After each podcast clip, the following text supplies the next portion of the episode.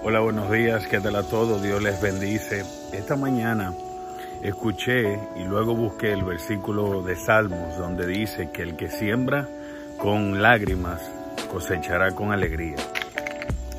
¿A cuánto de nosotros no nos ha pasado que muchas veces hacemos algo de corazón, intentamos sembrar algo en alguien que amamos o incluso en personas que conocemos o que conocemos muy poco?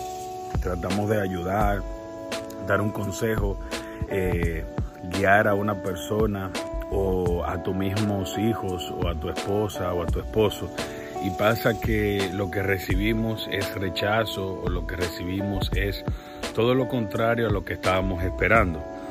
Esto es lo que la Biblia le llama sembrar con lágrimas. Muchas veces las cosas que sembramos que no vemos en el proceso de su desarrollo hasta que sale esa siembra, hasta que crece esa semilla, pensamos que hicimos algo en balde, ¿no? que hicimos algo que no valió la pena.